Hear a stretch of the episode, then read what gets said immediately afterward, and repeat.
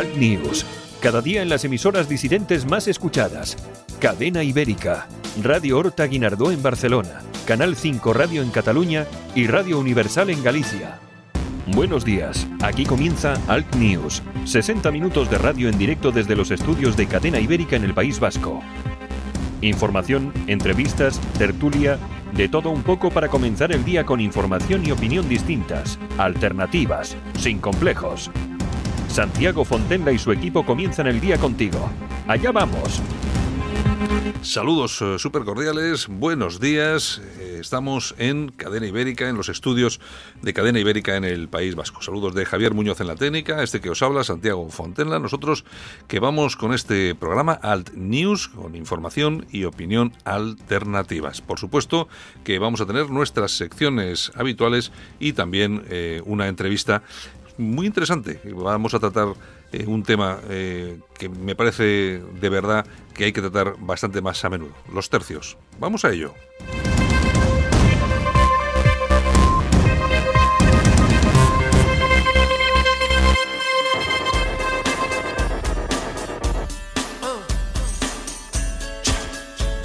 Las temperaturas, por supuestísimo, que acompañando, acompañando la época y los días que tenemos. Hemos empezado el 19 con fresquito. Las temperaturas más bajas en España van a estar 8 grados bajo cero en Vitoria y 7 grados bajo cero en Teruel.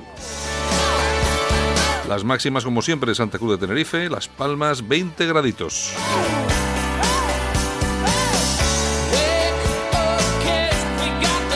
Eh, las mínimas en Albacete menos 4, en Ávila 4 bajo 0, en Badajoz 3 bajo 0, en Bilbao 1 bajo 0, la mínima en Burgos 4 bajo 0, la mínima en Ciudad Real 4 bajo 0, en Cuenca 3 bajo 0, en Granada 6 bajo 0. Tenemos 6 bajo 0 también en León, 4 bajo 0 en Lérida, en Lugo y en Orense y Palencia. Y otros 6 grados bajo 0 en Salamanca. Bueno, vamos, es que esto es increíble para quedarse tieso. Las máximas, pues bueno, ya están un poquitín mejorando la cosa, pero bueno, que tampoco es para echar cohetes. ¿eh? Tenemos en La Coruña 13 grados, Barcelona 14 de máxima, Bilbao 9, vamos a tener eh, bastante fresquito, y en Madrid vamos a tener 12 grados. En localidades como Málaga, por ejemplo, pues vamos a llegar a los 18, pues la cosa va a estar pues bastante presentable. Las portadas de los periódicos más importantes, El Mundo Sánchez eh, calma a los varones, no habrá super domingo electoral. El PP busca alianzas para tumbar la contrarreforma laboral en el Congreso. Kichi intenta desahuciar a los ocupas de la Casa de Cádiz en Barcelona. El rey apela a la unidad en el debut de Sánchez. En el ABC el rey ensalza la bandera común y la gran historia de España. Felipe VI agradece a las Fuerzas Armadas su profundo compromiso con la Constitución. Lotería del Niño, el gordo se fue a Barcelona. El periódico Los delitos de los niños de la calle se disparan. Alerta policial por los hurtos cometidos por 300 menores de 13 a 18 años. El apoyo a los presupuestos de Sánchez aviva el cisma en el PDCAT. El éxito de El Prat choca con problemas de puntualidad y saturación. El Barça se pone a 10 puntos del Madrid. En el correo el gobierno abre la puerta a revisar 12 casos de presos de ETA enfermos graves. Los médicos creen que los vientres de alquiler atentan contra la mujer. El rey reivindica la bandera como símbolo de todos. Descontaminar el parque de Echevarría. Los números 2 del Pepe Vasco exigen no dar ni un paso atrás contra la violencia machista. La razón, la Hacienda alerta ante un Brexit duro a las empresas. Partido Popular y Ciudadanos presionan a Vox para cerrar hoy el pacto andaluz. El rey reivindica la bandera que une a todos los españoles. Cosmín, el niño de la lotería del niño, la Real Sociedad y el Bar hunden al Madrid de Solari en el Bernabéu.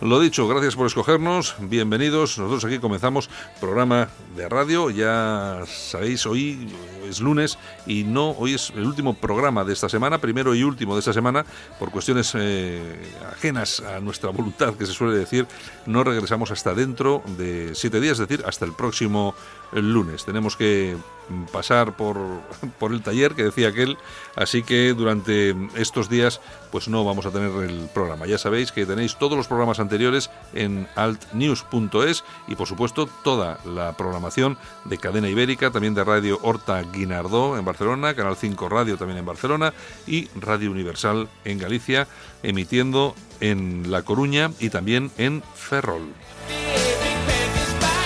Y nosotros, por supuesto, recordaros que también eh, Cadena Ibérica estrena eh, frecuencia en Madrid. Llevamos ya varios días, todavía se está retocando un poquito la cosa, pero bueno, 96.7 de FM en Madrid. Ahí estamos en directo en Cadena Ibérica. Vamos con ello, comenzamos el programa. Saludos. Alt News, cada día en las emisoras disidentes más escuchadas. Cadena Ibérica, Radio Horta Guinardó en Barcelona. Canal 5 Radio en Cataluña y Radio Universal en Galicia. Y como cada mañana, por supuesto, aquí tenemos a Yolanda Couceiro Morín. Buenos días, Yolanda. Buenos y fríos días, porque vaya semanita de frío gélido de eso que tenemos en Bilbao. Hemos empezado el año como Dios manda, que decía que el con fresquito en estas fechas. Invierno puro y duro. Bueno, y ahora hay que empezar con, eh, con las dietas estas detox. Yo paso de dietas, detox, deja, deja. Para bajar, bajar los polvorones y ese tipo de cosas, ¿no? Agua, mucha agua, mucha agua. y correr. ¿Te, ha tocado la lotería? Nada, ni un euro. Oye, sabes que el gordo ha caído casi todo en, Cataluña y le ha tocado a un niño de 15 años. Mm. Indepe. pero, puede ser un niño de 15 años Indepe. No, no, sí, sí, sí, porque mira lo que ha dicho. Ahora que digan que España le roba. lo que no sé yo es si a menores se puede vender lotería. Yo creo que sí, que puede jugar todo el mundo, ¿no? No sé, no, sé si... Bueno, y si no le toca a él, pues igual es de sus padres o yo qué sé, pero bueno... pero el niño Indepe, mira, oye, 200.000. pero bueno, la lotería puede ir cualquiera y comprar un décimo de lotería, ¿no? No, creo yo que tenga... No lo sé. Más problema que ese. No sé, no sé, no sé. Bueno, ¿qué te... vamos con, las, con los titulares pues entonces. Pues empezamos, si quieres. Pues venga, vamos con ellos. Vale.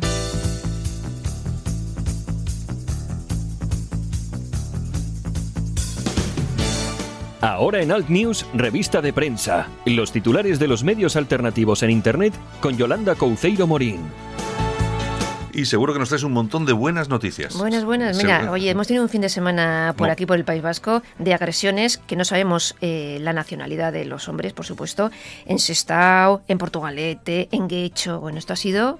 hemos empezado un año que yo creo que hay un virus, ¿eh? Pero eso es del alcohol. El alcohol.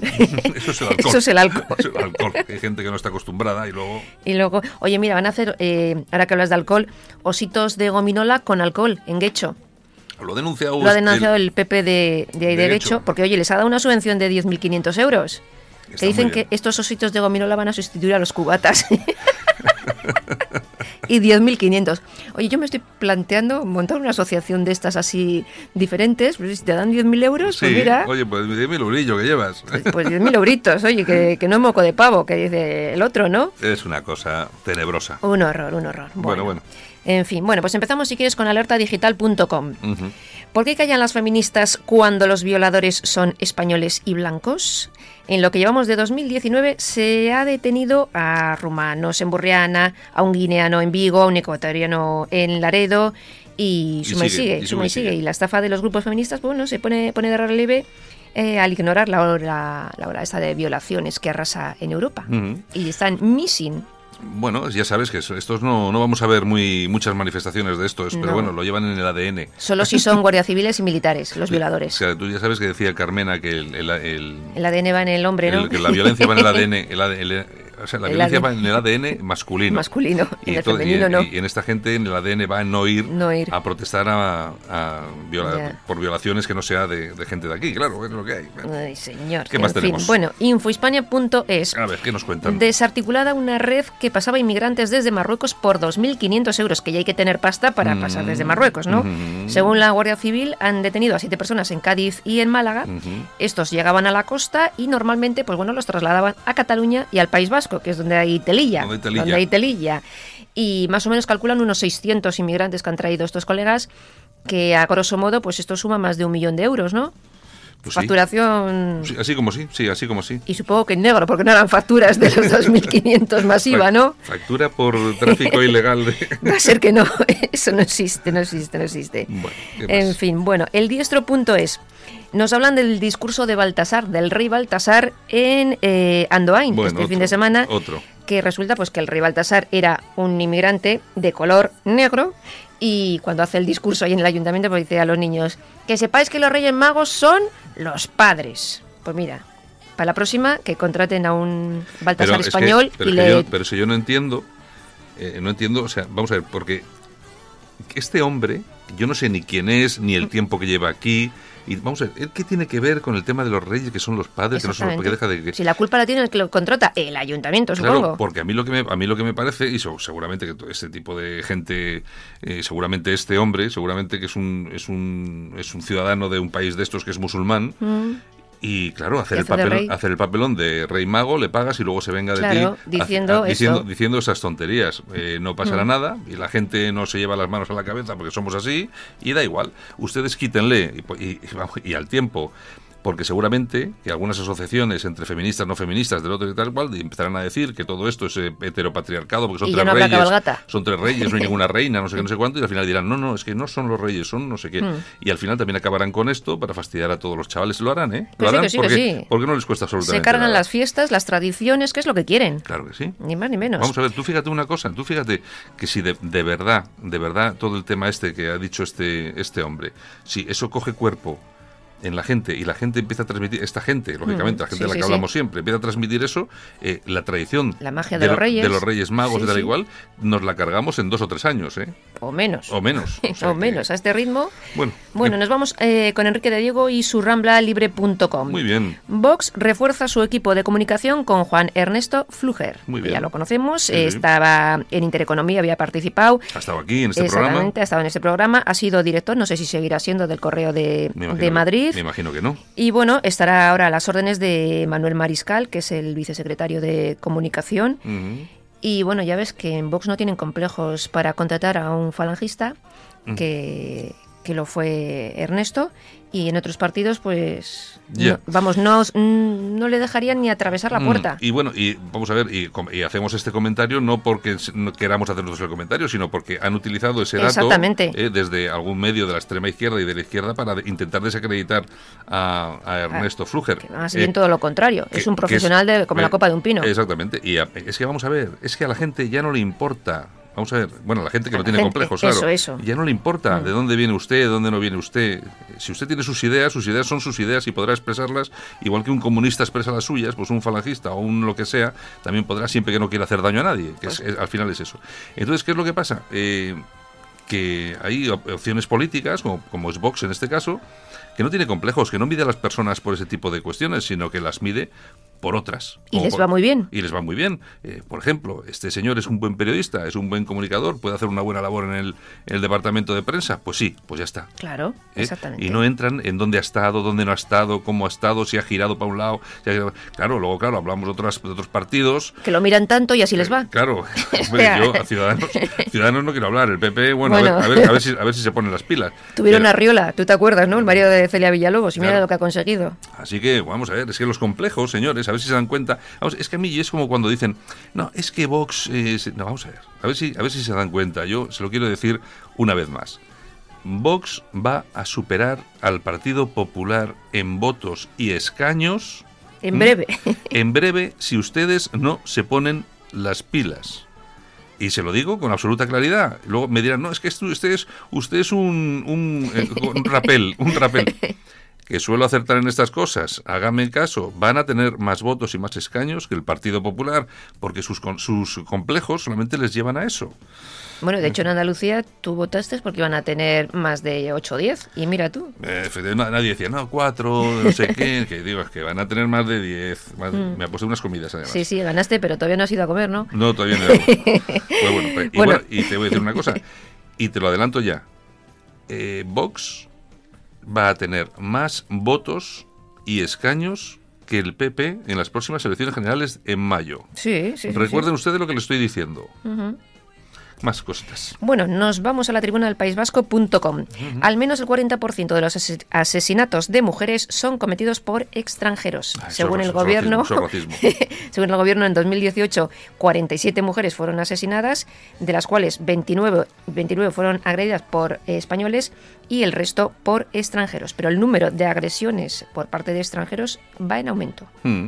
Bueno, pero es que, vamos, es que eh, ellos hablan del 40% Sí. y ahí no se engloban eh, otras personas que figuran como españolas, pero que no, son, que no son españolas, exacto. sino que son naturalizadas, son nacionalidad, nacionalizadas, que en los últimos años se ha dado nacionalidad casi a todo el mundo que lo ha pedido.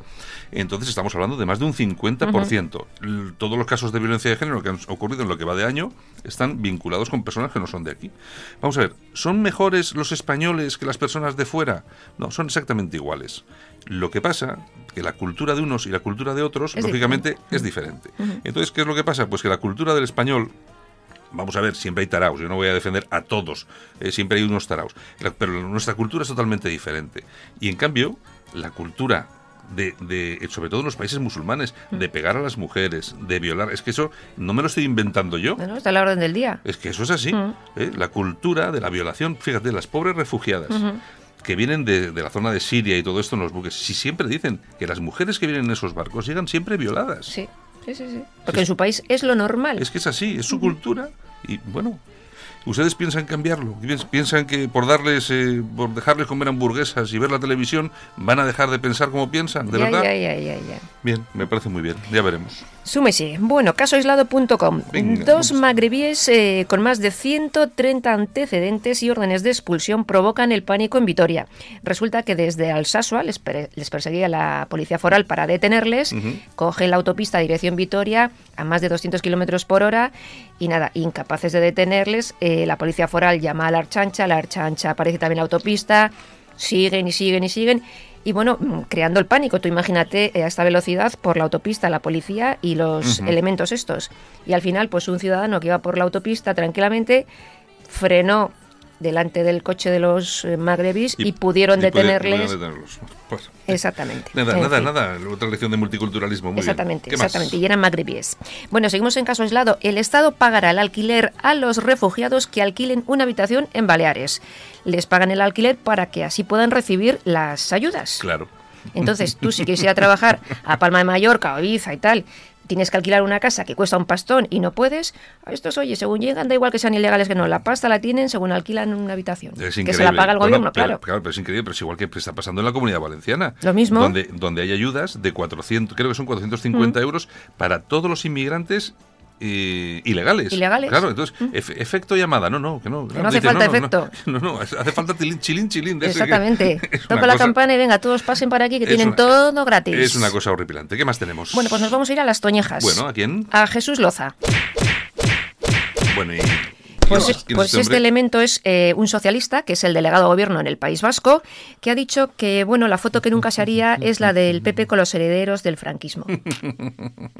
Bueno, eh, pero ellos pueden hacerse fotos con, Con con etarras, etarras, no pasa nada. No, pasa nada. no o pasa sea, nada. lo- queda molón. Yo ahora, día- ahora mola. Yo, un día tenemos que. Es que esto es, esto es lo de siempre, que hablamos de estas cosas.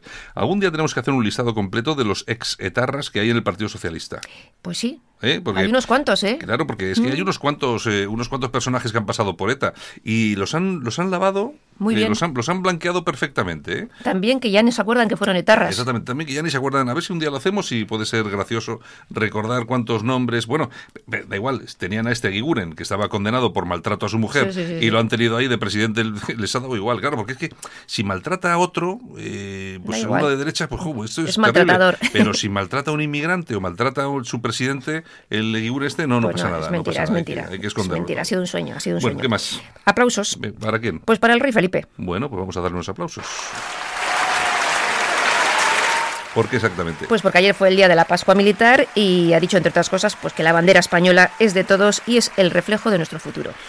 Bueno, pues voy yo. Yo, yo, como ya soy bastante escéptico, yo es que soy bastante escéptico ya con los mensajes que vienen. Yo también, pero bueno. Pero bueno, esto es lo único que queda, ¿eh? No te creas tú que queda mucho más. Por eso le doy el aplauso, porque me parece a mí que a este ritmo Bueno, bueno. En fin, en Pues- fin, en Pues fin. nada, Yolanda, pues... Bueno, pues hasta la semana que viene porque te operan Sí, me en paso, breve. Paso, paso por, paso por Hoy el, mismo, por hoy el, mismo. por el quirófano dentro de un ratito. Fíjate cómo somos, ¿eh? hasta última hora aquí dando, Dándolo todo. dándolo todo. Y luego, fíjate, claro, para eso somos radicales, ¿no? Sí, Somos sí, radicales, sí, somos radicales por este tipo de cosas, porque estamos hasta el último momento haciendo lo que tenemos que hacer. Así Bueno, es. En fin. Bueno, pues a lo dicho, hasta la semana que viene, que todo salga bien y besitos desde Bilbao. Venga, nos vemos. Hasta Chao. luego. Solo para los valientes que quieren un medio de comunicación alejado de lo políticamente correcto y de la realidad cocinada por los grandes medios de comunicación. Alt News. Somos diferentes. Somos alternativos. Con Santiago Fontenla. Alt News. Cada día en las emisoras disidentes más escuchadas. Cadena Ibérica. Radio Horta Guinardó en Barcelona. Canal 5 Radio en Cataluña y Radio Universal en Galicia. En Alt News, La Ratonera, un espacio de análisis de la actualidad con Armando Robles y Santiago Fontenga. Críticos, ácidos, alternativos, otra lectura políticamente incorrecta de lo que sucede en España, Europa y el mundo, y no nos cuentan. Buenos días, Armando.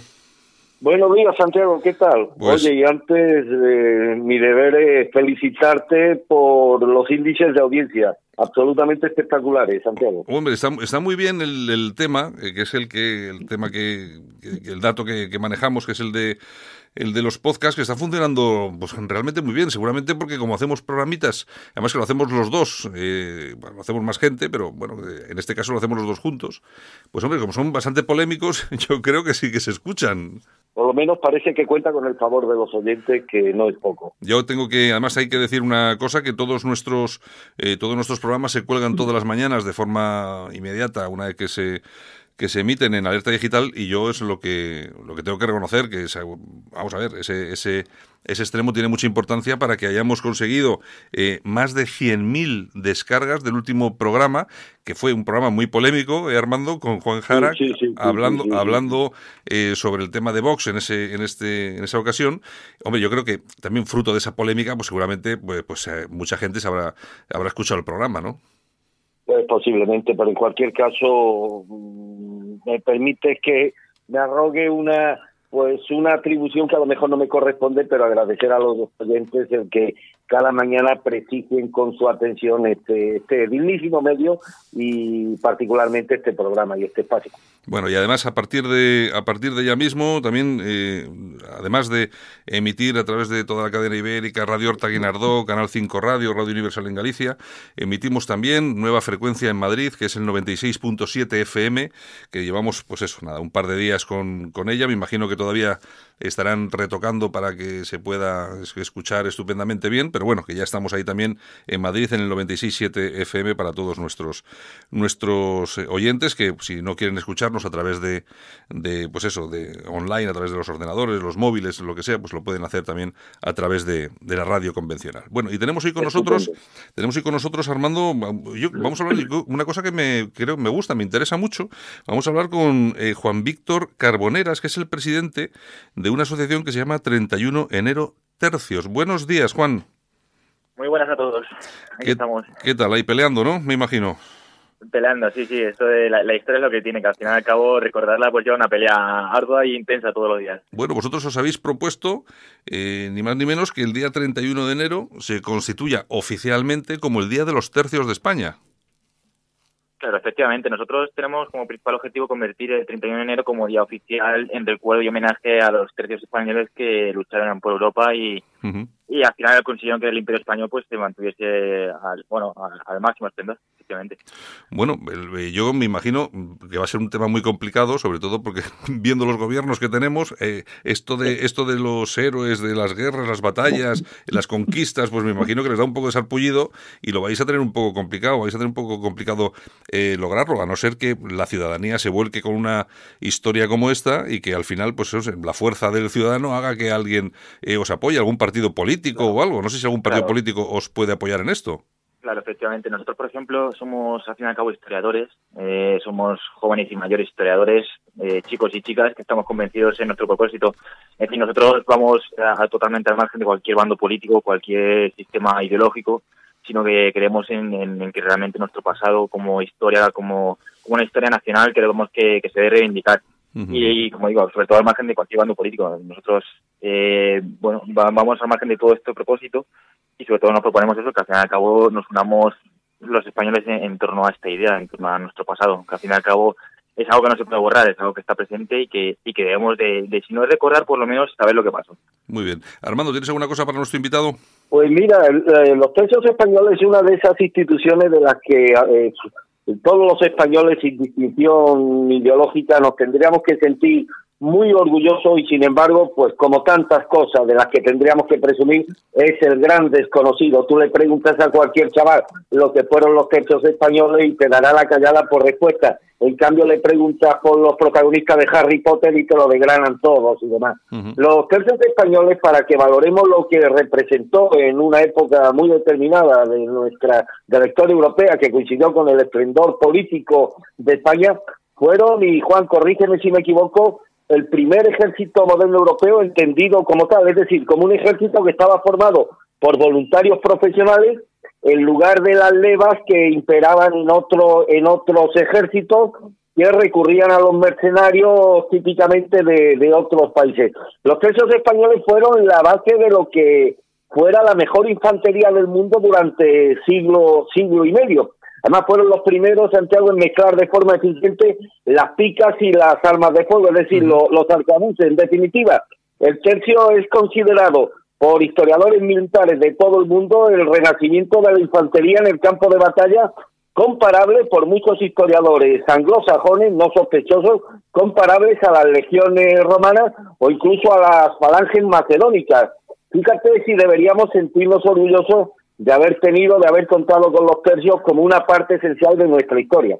Sí, claro, yo al fin y al cabo pienso sobre todo este sistema que realmente es, bueno, esto lleva al final a cabo una metodología y un estudio bastante complejo que resulta muy complicado de resumir en breve minutos. Pero sí que tenemos, tenemos que tener en cuenta que al final los tercios eran unidades militares en donde interactuaba toda la sociedad, tanto el, pueblo llano como la alta nobleza, y que sobre todo al fin y al cabo fue un sistema en el que toda la sociedad se involucraba. Eso es lo interesante de los tercios y que y convirtiéndose, por supuesto, en un ejército profesional. Porque al fin y al cabo, como bien ha comentado Armando, estamos hablando de que era un, ejército eh, compuesto por, por levas voluntarias. Sí que es verdad que luego en la actuación, por ejemplo, en Flandes o en Italia muchas veces conllevaba mercenarios porque era así, porque era la forma de actuar en la guerra. Pero aún así, todo el tema del voluntariado en, en la península fue una tónica general durante toda la historia de los tercios. Bien es cierto también que sobre los tercios pues hay que decir que, hay estudios donde, bueno, que al fin y al cabo tratan de ampliar los estudios anteriores del siglo XIX y siglo XX, que fueron donde más se ampliaron en, los tercios. Y que últimamente hay un montón de estudios de historiadores que, nos estamos volcando en, este tema. No solo ya por la técnica militar o, o demás técnicas sociales, políticas que pueden generar los tercios, sino ya como, como un elemento de la sociedad, como yo, que para mí los tercios lo interesante es eso, que toda la sociedad se involucraba en, un sistema militar, que era realmente complejo. Quizá para mm, seguramente todos aquellos que me imagino que muy pocos oyentes no, no sabrán exactamente qué, fueron los tercios, los tercios. Eh, bueno, ahí yo creo que la imagen que define a los tercios quizás sea, eh, Juan, no sé tú qué opinarás, porque hay muchas imágenes, pero yo creo que la más icónica seguramente será ese, ese cuadro, la rendición de Breda, ¿no? Efectivamente. Bueno, efectivamente. O sea, sí que es que, por ejemplo, cuando uno piensa en los tercios, piensa en varios cuadros. Piensa, por ejemplo, en Augusto Ferrer Dalmau, que es, bueno, sí, pues, claro. cabo nuestro pintor de batallas por excelencia. Claro. Y piensa también, por supuesto, en la rendición de, de Breda de Velázquez. Pero también es verdad que tenemos que ir un paso más allá. Es decir, eh, por ejemplo, la rendición de Velázquez no es más sino que una reinterpretación de una batalla. Es decir, Velázquez nunca estuvo en Breda, nunca, subo, nunca sabía cómo, cómo era la, la actuación de la batalla ni nada más pero sí que es verdad que hay un montón de grabados de, la época, hay autores como Hohenberg o un montón de, pintores que representan muy bien lo que era el tercio, que al fin y al cabo un tercio, como decimos, es un, un escuadernamiento de, carácter eh, militar, donde al final se reunían un montón de soldados y eso tenía al fin y al cabo un sistema logístico, un sistema social, un sistema, eh, bueno, que al final llevaba un montón de técnicas militares y que al final era pues un sistema que al final se convertía en algo muy complejo, un conglomerado de, de historias y de leyendas que, que, al final nos han llegado hasta hoy en día. Mm. Eh, los tercios, que de, los que lógicamente muchos españoles están muy orgullosos, como orgullosos tenemos que estar de nuestra historia, para lo bueno y para lo malo, porque hemos tenido de, de, los dos lados. Aquí hay que reconocer, igual que yo cuando hablo con mucha gente y hablamos, por ejemplo, de la guerra civil, hay que reconocer el valor de, muchos soldados republicanos en aquella guerra, etcétera, etcétera. Es decir, no hay que tener miedo a la historia y a reconocer eh, lo que se hizo bien y lo que se hizo mal. En este caso, el tema de los tercios yo creo que fue una operación no positiva, sino positivísima y a mí lo que me extraña es, por un lado, que sea tan desconocido a nivel general, es decir, que ha habido una especie de ocultamiento por parte, de, no sé si, si, de los políticos en general, o, no sé, o incluso de los historiadores, o algunos historiadores.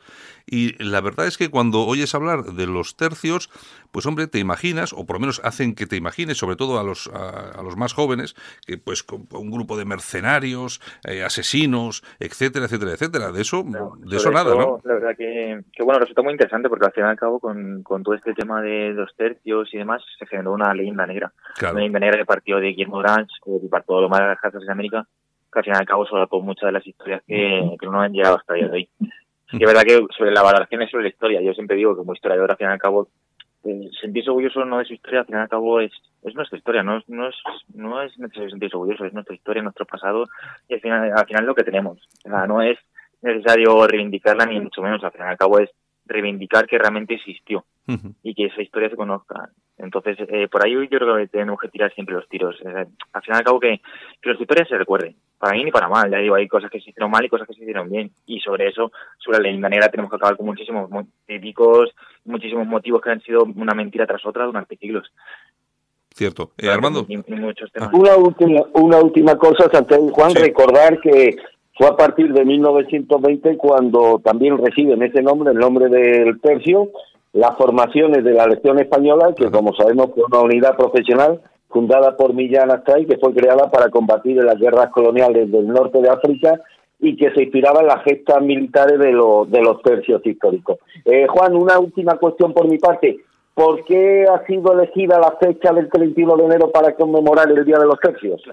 Claro, nosotros cuando nos planteamos realmente elegir una fecha sobre los tercios, pensamos en varias. O sea, al fin y al cabo, entendimos que había varias fechas, varias batallas importantes en la historia de, los tercios que podían ser esta fecha elegida. Elegimos realmente el 31 de enero de, como la, fecha elegida porque ese día se celebró la batalla de Gembloux. La batalla de Gembloux presenta varias complicaciones, por las cuales también nos hacen replantearnos y nos hacen cuestionarnos incluso nosotros la misma fecha, porque realmente resulta muy complicado establecer una fecha. Eh, digamos que lo, realmente interesante de la batalla de Game Brooks es que en ella se aglutinaron una serie de personajes importantes. Es decir, se aglutinaron por un lado don Juan de Austria, se interpretó también Julián Romero, que sí no participó en la batalla, sí participó en la campaña hasta llegar hasta allí, y luego Alejandro Farnesio. Es decir, realmente son tres personajes importantísimos de la historia de los tercios. Y claro, lo que representa esta batalla de Game Blues eh, fue una victoria absoluta de la monarquía hispánica frente a los estados rebeldes.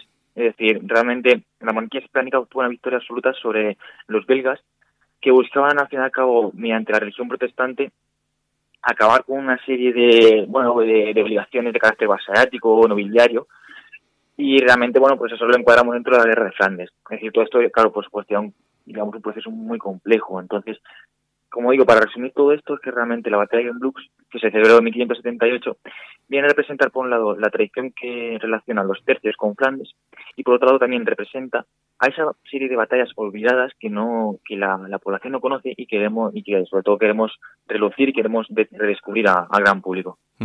Bueno, y me imagino que para conseguir esto del 31 de enero os habréis puesto en, en contacto con instituciones y partidos. Eh, dinos eh, más o menos con quién habéis contactado y, qué, respuesta habéis visto de, de estas instituciones. Nosotros llevamos un año trabajando en todo esto. Nosotros como asociación, la Asociación 31 de enero de Tercios, eh, a partir del año pasado, del 31 de enero de 2018, generamos una serie de actividades de carácter, pues, eh, tertulias, carácter, sobre todo, al final nuestro objetivo es eh, mezclar tres cosas. Por un lado, la divulgación histórica, por otro lado, la investigación histórica y por otro lado, la población en general. Y sobre estas tres fases, pues como digo, hemos hecho un montón de tertulias, un montón de cafés, hemos hecho una presentación, hemos hecho un acto también en, en el Museo del Ejército de Toledo. Y luego también, por supuesto, como en nuestro objetivo también está también crear un, monumento a los tercios en la ciudad de Madrid.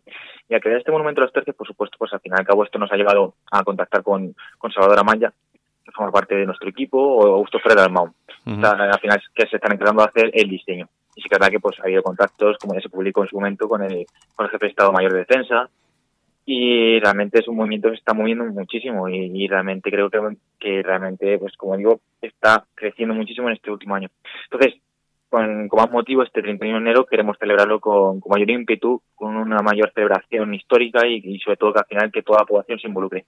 Mm, porque vais, a, eh, vais a hacer también algún tipo de acto, ¿no? El día 31. Efectivamente. Nosotros ahora mismo estamos, bueno, preparando, haciendo todo lo preparativos para, este 31 de enero, que ya detallaremos en nuestras redes sociales.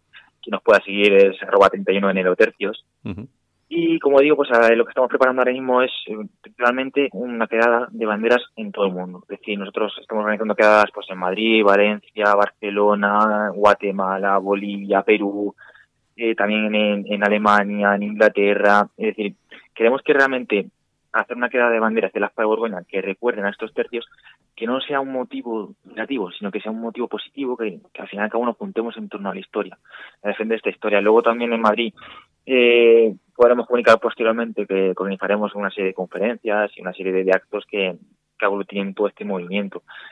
Y ya digo, estamos moviéndonos realmente bien, estamos contando con apoyos bastante importantes, no solo ya de por parte de Augusto Ferrer Dalmau o Salvador Amaya, sino también de, bueno, pues de, escritores de primer nivel que pueden conocer de cualquier escuchante, que puede ser desde Carlos Canales, Fernando Martín Lainez, también encontramos personajes importantísimos como puede ser Hugo Em, también los amigos de Istocas, encontramos también, eh, por supuesto, especialistas en la materia que se han encargado de la investigación como Magdalena de Pazis, o incluso también Bernardo José García García. Bueno, es decir, que, realmente nuestro objetivo de, combinar tanto divulgación, también por un lado investigación y por otro lado la población, creo que lo estamos consiguiendo. eso es, es lo que estamos consiguiendo, la verdad. Bueno, a mí me parece muy interesante, os deseo toda la suerte del mundo. A ver, me imagino que siendo el tema el que es, eh, Armando, no eh, la suerte van a necesitar muchísima, ¿no? Yo le diría, bueno, Juan, adelante, porque me parece la iniciativa maravillosa. Insisto, pocas, de pocas cosas nos podemos sentir tan orgullosos como de los tercios españoles, considerados por los expertos como la mejor infantería de todo de todos los tiempos. Pero que no hay que esperar, porque me temo cuál va a ser la respuesta de los partidos políticos. Ellos van a ser siempre refractarios a cualquier simbolismo, a cualquier conmemoración que precisamente trate de ponderar la grandeza histórica de España. Ya sabemos lo que les mueve a esta formación y yo creo que no hay que esperar que la institucionalización de esta fecha venga refrendada por los políticos, sino que tiene que ser algo que asuma en primera instancia la sociedad civil y una vez que la sociedad civil la asuma y se generalice esta conmemoración, pues entrará por sí sola y será aceptada pues como una de las referencias principales de nuestro calendario de nuestro calendario objetivo. Ese es el objetivo. Al final acabo de dejar a un lado la, la vía política. Nosotros la política no nos interesa, somos historiadores. Queremos estudiar, queremos seguir investigando, queremos seguir divulgando y ese es nuestro objetivo. Y nosotros ya les digo que en cuanto a la vía política, la verdad que, bueno, al fin y al cabo eh, es una vía que, sabemos que vamos a encontrar muchísimas trabas o muchísimas ayudas, pero nosotros nos, vamos, nos vinculamos de cualquier formación política, de cualquier partido político, porque no queremos. O sea, no queremos tener ningún tipo de relación, nosotros somos historiadores. Muy bien. Por cierto, Juan, una pregunta. ¿Hay algún monumento en España dedicado a los tercios o a la figura de Juan de Austria? No, en España no hay ningún monumento en conmemoración a los tercios. Sí que es verdad que hay una figura que sea más o menos en algún pueblo se ha hecho algún tipo de, homenaje o se ha hecho algún recuerdo, por ejemplo, no ya a miembros de los tercios, pero por ejemplo Gonzalo Fernández de Córdoba, el gran capitán, sí que tiene un homenaje. Claro, claro. Pero sí que verdad que, que, yo creo que falta eso, falta un, homenaje a los tercios, a la, a la figura en sí, en sí, a, esos personajes que, que estaban en un pueblo vendimiando y de vendimiar cogían una pica y se plantaban en Flandes después de pasar 67 días en un barco y luchando por, por llegar hasta desde, desde Milán hasta Bruselas. Creo que se falta esa figura, esa figura como general, de que al final forma parte de esta sociedad. De todos modos, eh, ah, bueno, eh, adelante, adelante, Armando. No, no, y, una puntualización para que, bueno, esbozar la diferencia entre España y otros países. ¿Y a qué personaje histórico, querido Juan, le han dedicado los británicos la plaza más emblemática de Londres, de la capital del Reino Unido? ¿A qué personaje histórico? Pues eh, la verdad que Gran Bretaña tiene muchísimos homenajes en su historia, lógicamente, al final y al cabo pues encontramos desde, pues, pues, incluso pues, a, Pirata Drake, un pirata Vernon, incluso, bueno, tiene un montón de homenajes, lógicamente. Bueno, más que personaje histórico, al suceso histórico, a la batalla de, de Trafalgar. Unos se enorgullecen de sus gestas militares y otros la ocultamos directamente y se la y, y hacemos y no permitimos que nuestras generaciones más jóvenes pues tengan ese contacto con alguna de las referencias históricas. Ya, le digo, para mí, mi opinión es que no tenemos que obligar a nadie a sentirse orgulloso de nada. Nosotros es contar la historia y contando la historia yo creo que es tan grande y tan bonita que en sí puede apasionar a cualquiera. Es decir, no, no, no, tienes un motivo de orgullo, que lo es, para mí lo es, pero entiendo que, que haya gente que no se sienta orgullosa o no, o, pero, pero por, por, un desconocimiento, no por nada más. Y es por ahí por donde queremos tirar. Bueno, pues muy bien. Eh, Juan, eh, Juan Víctor Carboneras, que es el presidente de 31 Enero Tercios, la asociación que reivindica la historia, los tercios españoles, quiere que el día 31 de enero se constituya como día oficial de, ese cuerpo militar. Y bueno, nos parece una buena idea y por eso lo hemos traído hasta los micrófonos de Cadena Ibérica. Oye, pues un abrazo muy fuerte y a ver si conseguís. A, ver, si, a ver si conseguís algo y bueno, aquí y volvéis. Aquí tenéis vuestra casa, ¿de acuerdo? Ojalá que sí. Un abrazo, gracias. Un abrazo, hasta luego. Como dueño del bar Manolo y como amante de lo casero, como mis croquetas, os recomiendo el seguro de hogar de línea directa. Palabra de Manolo. Los que valoran lo de casa saben que seguro es el mejor. Cámbiate al seguro de hogar de línea directa ahora desde 129 euros. 902 Consulta condiciones en directa.com. En Alt News, las opiniones de los más relevantes protagonistas de la información alternativa. Bueno, Armando, lo que sí tuvimos ayer fue la famosa la famosa Pascua, ¿no? Sí, la Pascua militar presidida por el rey. ¿Qué te pareció? Que, que cada día, cada, cada vez le presto menos atención a lo que dice el rey. Eh, palabras dichas para imbéciles con que poco significan y con poca y con poca sustancia. Y una vez más ante los mandos del ejército, pues el rey ha perdido una ocasión extraordinaria de hablar claro o de referirse al país real que estamos viviendo y no al país virtual eh, por el que parece que transitan todos estos altos mandatarios del Estado. Una intervención llena de invocaciones a lugares pseudopatrióticos comunes que nada profundo significa. Y una vez más el rey pues ha recalcado la importancia del compromiso de defender a nuestra a nuestra nación y ha, y ha defendido la, la, la bueno la importancia la importancia de la bandera. Y yo lamento tener que contradecir al jefe del Estado, pero me resulta curioso que haga mención a la defensa de nuestra soberanía y de nuestra integridad territorial, que hable de patria estando como está a las órdenes de los que asisten impasibles a la destrucción nacional. Así que, Majestad, con el debido respuesta, eh, respeto, perdón, pero vergüenza lo que debería sentir con solo alzar la mirada a nuestra bandera y comprender lo poco o nada que significa para las personas de las que usted laboralmente depende. Hmm, es que no, efectivamente, con todo lo que está cayendo, pues la cuestión es complicada. De todas formas, a mí hay una, una cuestión que me ha llamado la atención, es que en el discurso que, que ofreció el, el, rey, bueno, ha habido un montón de, de menciones, ¿no? Pero bueno, ha habido una que me ha llamado la atención, que ha sido a la primera circunnavegación a través del globo, que fue lógicamente llevada a cabo por Juan Sebastián el Cabo en la expedición de Magallanes, y, pero se ha referido a ella como el primer hito de la globalización. Sí, sí, sí. Yo, no logro entender, es que no puedo entenderlo. Es decir, eh, que, eh, que, nuestros, eh, que los descubridores, que nuestros descubridores, que otros descubridores de otros países, de Portugal, de, bueno, de, de, mil sitios, ¿qué tiene que ver esto con la globalización? Y luego, sobre todo, hilarlo inmediatamente con la integración total de la mujer en, en el ejército y tal. Es que, vamos a ver, es que mm, no acabo de entender todo ese tipo de cosas que son muy maniditas, son muy manidas y que al final no aportan absolutamente nada. Que la mujer está integrada en la fuerzas de en las fuerzas eh, armadas pues lógicamente ya lo, ya lo sabemos y cada vez más pues porque es lo normal más. Lo que hace que hacer eh, presumir presumir de eso es que me parece hacerle el, el, juego precisamente a quienes están en ese juego que solamente se hable de las mujeres de, etcétera etcétera etcétera etcétera. Estas cosas son dichas por el rey ya sabemos que sus discursos son escritos fundamentalmente por personas muy vinculadas a presidencias del gobierno. Entonces, eh, poco crédito le doy ya a las palabras del rey por cuanto no puedo interpretar lo que opina el jefe del Estado respecto a determinados asuntos, sino lo que por puros cálculos electorales interesa a presidencia del gobierno.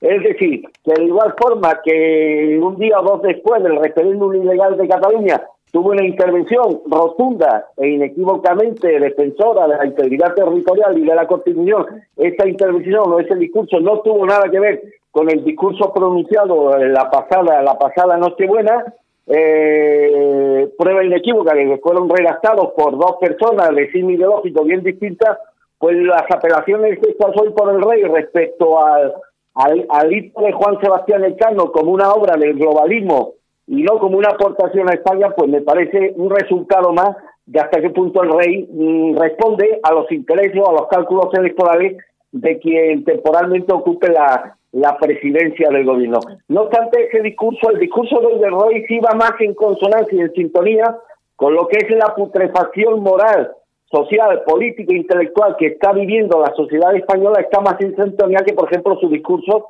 después del referéndum ilegal hmm. de Cataluña. Ya sabemos que uno de los objetivos de la élite política española, europea y de Occidente es precisamente desposeer a las patrias europeas de cualquier simbolismo patriótico, de cualquier grandeza eh, aportada por sus hombres en torno a los intereses nacionales. Y hoy pues lo que toca es decir cualquier hito nacional como el descubrimiento de América o como la vuelta al mundo por parte del Cano, pues como aportaciones no a la patria de las que emergieron estos héroes, sino al conjunto de la, de la globalidad. No estará lejano el día, querido Santiago, en el que nos quieran convencer de que el alzamiento nacional del 17 o del 18 de julio de 1936 respondía también al interés de Francisco Franco por los intereses del globalismo. Hmm. Oye, ¿tú, eh, ¿tú crees que, yo creo que sí, eh, pero en algunas ocasiones yo creo que al rey incluso le escribirán los, los discursos eh, desde Moncloa prácticamente? Bueno, yo te puedo decir, Juan Carlos I, buena parte de sus discursos de Navidad y de la época de los socialistas eran escritos por Julio Feo. Julio Feo, ¿te acuerdas de Julio Feo? Sí, sí, claro, claro que sí. Al claro de presidencia era el que le escribía los discursos a, a este a, a, Juan Carlos a Juan Carlos I buena parte yo no sé quién le escribirá los discursos a Felipe VI pero está claro que son discursos que le dirigidos desde presidencia del gobierno yo no sé si directamente algún alto cargo directamente vinculado a Pedro Sánchez redactará la integridad de sus mensajes o son instrucciones que luego alguien de esa escuela se encarga de recogerla y de darle y de darle forma. En cualquier caso, demostrado queda, después de su discurso navideño y de su intervención de hoy, que las intervenciones de Felipe VI responden en clave en clave institucional a los intereses puntuales y electorales, en este caso del Partido Socialista y no del conjunto de la nación española. Bueno, oye, y otra, otro problemón que tenemos es el tema este de las, de las violaciones. Ahora se, se, ha sabido ahora que han detenido a un joven, por supuesto, no sabemos eh, de dónde, ni cómo, ni por qué, y están investigando otros dos por una agresión sexual eh, a una menor, a una chiquilla de 14 años en Algeciras en la noche de Reyes. Esto, esto es... Bueno, visto, sí, efectivamente. Y además que no han a mí lo que me escama es que no han querido dar los datos, ni el origen, ni, ni nada que identifique la identidad del detenido, por lo cual Podemos barruntarnos lo peor, querido Santiago. Y mira, los datos son elocuentes, contando sin contar con este caso registrado en Algeciras en las últimas horas. En los pocos días que llevamos de 2019, el siguiente registro siniestro. Dos rumanos violan en Valencia a una chica que volvía de la fiesta de Nochevieja. Un guineano viola a una barrendera en Vigo. Un, un ecuatoriano mata a su pareja en Laredo y pillan infragante a cuatro ecuatorianos abusando de una joven ebria de 19 años en Alicante. Y las feministas calladas. ¿Y por qué las feministas ignoran habitualmente los crímenes cometidos contra la mujer a manos de personas llegadas mayoritariamente de países donde a las mujeres se les reconoce la misma dignidad que un labarco? Pues la respuesta es obvia, querido Santiago porque la tercera ola del feminismo imperante en Europa y en Occidente poco tiene que ver con la protección de los derechos de las mujeres y tiene que ver muy mucho con la ingeniería social. Pasa un poco con los discursos del rey, que poco tienen que ver con el interés nacional y sí con el mm. interés de, de unos pocos. Y ya que la epidemia de violaciones que estamos sufriendo perpetradas por extranjeros, de ella no se puede culpar al patriarcado del hombre blanco que los grupos feministas radicales tratan de desmantelar, Ahora rehusan las feministas llamar la atención sobre los crímenes contra las mujeres que no están siendo cometidos por hombres blancos occidentales. Es decir, están obviando el asunto y están poniendo los intereses del globalismo en su peor y siniestra expresión a cualquier medida orientada a la protección de la a la protección de las mujeres.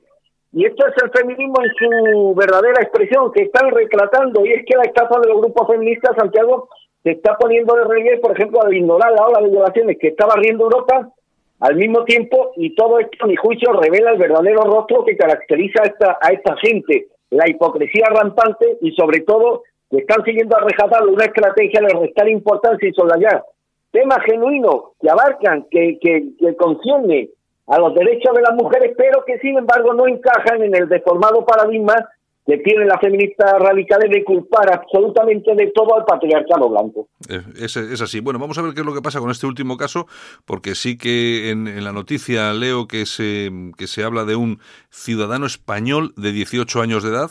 Vamos a ver si es español o es, o es naturalizado o yo qué sé. Vamos a ver exactamente qué es lo que tenemos, lo que tenemos aquí. En todo caso, nosotros, que sepa todo el mundo que condenamos igual. Cuando la violación se produce eh, por un español, que los hay, lógicamente, y por un extranjero.